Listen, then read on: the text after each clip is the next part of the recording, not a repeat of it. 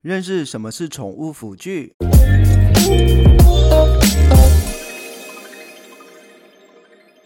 大家好，欢迎回到家有健犬，我是霍三撇。今天的主题呢，主要是来跟大家分享什么是宠物辅具，而宠物附件当中呢，又包含了什么样的辅具，以及它的作用是什么。那么在一开始呢，让新来的朋友认识一下这个频道呢，主要是在分享一些。有关于宠物附件或者是宠物保健相关的宠物健康资讯，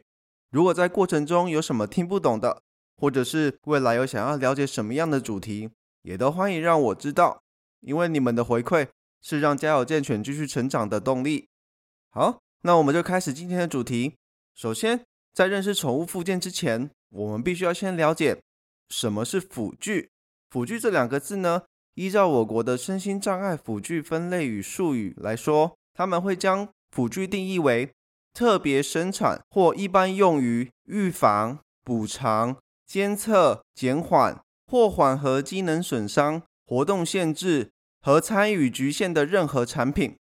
当中可以包括装置、设备、仪器、技术以及软体。所以在人类的规范当中。辅具不再只应用在身心障碍的身上，只要任何是能够帮助人们能够达到日常生活的活动，或是功能的辅助器具，都算是辅具的一种。那当应用在宠物当中的时候，宠物辅具呢，能够提供几个重大的功能。第一个，它就是能够增加独立的活动能力，让饲主们不再需要长时间的辅佐，或者是担心它跌倒造成二次的伤害。第二个是减少照顾者的负担，适当的辅具介入可以大大的提升饲主的陪伴以及品质。往往有许多的狗狗都是从小陪着饲主长大，所以当狗狗到达一定的年纪之后，饲主也跟着开始进入会有腰酸背痛的情况。所以辅具呢，就是用来减少照顾者的负担，避免为了宠物进行复健或者是保健，结果反而造成自己也需要到复健诊所报道。这样真的是人财两失。那第三个呢，就是降低医疗费用。如果有听前一集宠物轮椅的听众的话，你就会有印象，当中有提到，在某些状况下，使用宠物轮椅是可以涵盖掉大部分的水中跑步机的功能，所以这也就大大的减少了一次动辄一千到两千块的花费。当然，如果你觉得自己比较懒惰的话，还是可以依赖着水中跑步机来协助你。那第四个功能呢，就是提升生活的品质。你可以想象一下，你整天只能躺在床上，都不太能动，你上厕所、洗澡、吃饭都需要人家的协助，其实是一件非常痛苦的事情。可能有人会觉得这样很爽啊，都有人帮你服务，不好吗？但是长期下来，你就会发现，其实并不是你想象中的那么的舒服。所以，当毛孩们如果有能够自主到处活动的能力，其实可能多少还是会被环境给受限，但是可能只是简单的让毛孩可以自己走到窗外看看世界，或者是走到门口迎接自己最心爱的主人，是多么幸福的一件事。然而当中还有一个最重要的事情，也就是这些辅具呢，能够提供毛孩们的自尊心，让他们避免因为疾病而过于的自卑，而导致出更多的心理问题。现今的宠物辅具也越来越多了。其中的包含轮椅、辅助带、护具、止滑相关产品、楼梯或者是斜坡，还有弹力带、义肢等等，还有一些像是尚在研发中的宠物翻身的防褥疮的床。那接下来呢，我们就会一个一个的来介绍它的大概的功能。首先是轮椅的部分，轮椅是大家最常见的辅具之一，它主要的应用呢是用在像是有截肢的狗狗或者是瘫痪。退化性关节炎的狗狗身上，它的功能呢，主要是借由轮椅产生的活动能力，又或者是借由轮椅提供的平衡能力进行站立训练，以避免肌肉的萎缩。而轮椅呢，它当中也会分为前肢用的轮椅，或者是后肢用的轮椅，有些呢是四肢同时给予支撑。而这大部分的轮椅呢，都是以可调节高度式的固定式轮椅。基本上市面上的轮椅呢，大部分都是属于这种。但是啊，像近年来国外也开始有一些创新的可调式轮椅。这里的调节呢，不是指高度的调节，而是能够可以让狗狗自由的在轮椅上进行从站到坐，或者是由坐到站，不会一直被吊在那边。而这类的轮椅呢，主要设计给髋关节炎的狗狗使用。不过，依照之前有四组的经验来说，可能比较适合在关节炎的初期就开始接受训练，因为呢，它可能会需要借由后退的方式，才能够达到坐下的角度以及功能。所以，如果狗狗的身体控制能力已经到达不太好的情况的时候，这类产品可能会导致狗狗跌坐在地上，造成二次的伤害。另外呢，在上礼拜也有去参加南台科技大学的创新设计系的校内展，也有发现他们有设计一款可以因应狗狗不同的时期去调整难易度的轮椅。但是因为目前都还是处于概念及模型的阶段，还没有真正的实际产品出现。不过未来大家可以期待有越来越多类似这样的产品出现。而第二个常见的呢是辅助带，这类产品主要是针对神经相关的疾病或者是关节炎相关的疾病去做应用。它一般呢分为全身的辅助带、前肢用的胸背带以及后肢用的后背带。其实这类的产品呢会更需要去注重狗狗的舒适程度。那为什么我们需要更注意舒适的程度呢？主要是往往在使用辅助带的狗狗会比起在使用轮椅的狗狗更容易有被提起来的感觉，就有点像是你去攀岩的时候都需要穿那个保护绳的裤子一样。所以，当你使用的辅助带的设计或者是材质不够好的话，又或者是底部的接触面积不够大、不够透气的时候，这样都很容易造成很多的不适感。再来，这一类的提带形式的动作，很容易把狗狗提得过高，导致变成主人自己在重训。然后没有发挥到应有的帮狗狗承重的效果，而且更容易让狗狗的身体呈现勒住的状况。所以这类的产品建议亲自到现场去看看它的材质怎么样，适不适合家中的狗狗。现在也有许多的牌子都有店面可以提供试穿，这样才能够避免去花过多的冤枉钱。那再来呢，也是常见的楼梯或者是斜坡这类的产品，主要是应用在狗狗要上下床。或者是沙发、楼梯，或者是上下汽车的时候使用，通常都是避免在这些设计给人的物件上造成脊椎或者四肢有过多的压迫。其实现在这类的产品也越来越多样化，但是如果在可以选择的情况下，会有几个建议让大家优先去考量。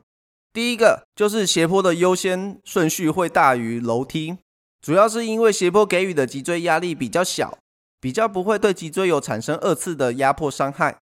第二个，指滑的效果也需要特别注意，像是斜坡本身的材质之外，有些斜坡上也会有一些小坎，能够提供不错的阻挡指滑效果。再来，现在也有一些产品是可伸缩性的，或者是可调节式，主要是可以携带方便，可以因应不同的环境去做不同高度、不同坡度的调整。目前有看到一些伸缩性的产品是应用在给毛孩上下汽车使用的。另外，国外也有一些是可以调整坡度的斜坡。未来我会把这些资料整理在家有健全的官方网站中，供大家参考。也欢迎大家可以把一些自己找到的或者是自己正在使用的产品推荐给我。然而，第四种呢是指滑相关的产品，它主要是借由增加与地面的摩擦力，避免因为过度的往外滑，而造成关节的额外压力和关节的磨损。然而，这样也可以避免毛孩们因为地面太滑而摔倒，产生二次的伤害。而这些止滑产品呢，有非常多种不同的形式，有的是借由鞋子或者是胶质的气球鞋等等来提供止滑。另外，也有一种是以贴片的形式，借由贴片上的止滑垫来增加与地面的摩擦力。那当然啦，也有一些事主是直接改造地面，让地面可以直接拥有止滑的效果。而在当中呢，只要是跟鞋子或者是这些套上去的物件本身与狗狗脚大小是否相符，另外也要考量到毛孩们是不是能适应这些外来的物品。如果家中的狗狗是非常抗拒的话，可能也可以寻求一些行为训练师来做训练。那另外一种贴片呢？主要是它会因为每只狗狗的肉垫所分泌出来的油脂多寡而有不同的时效。有的狗狗可能贴了三天都不会掉，但是有的因为油脂分泌的比较多，可能贴个一个小时都贴不住。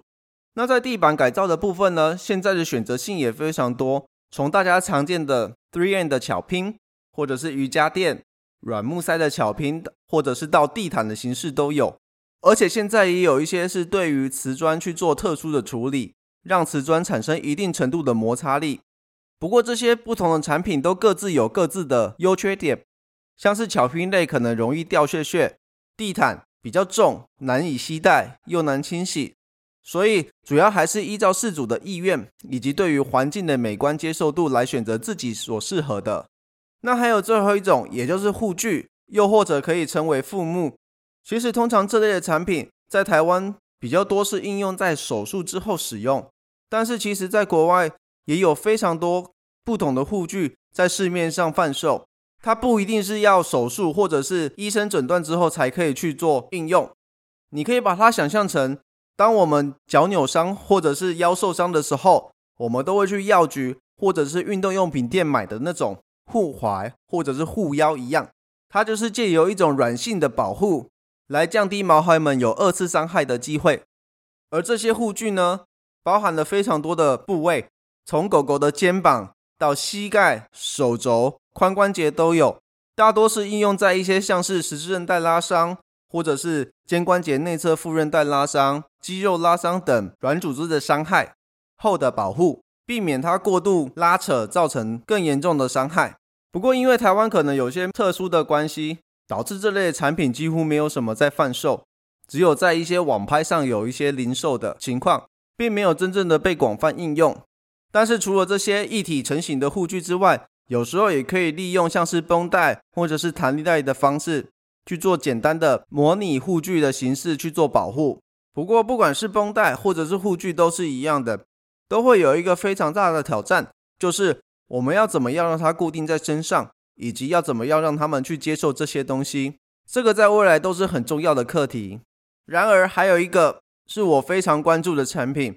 那就是预防褥疮的宠物翻身床。这个我曾经跟某一所大学的学生有一起去讨论过这个产品。以及它的设计概念，它可以借由很简单的方式去做狗狗们的翻身，避免产生褥疮。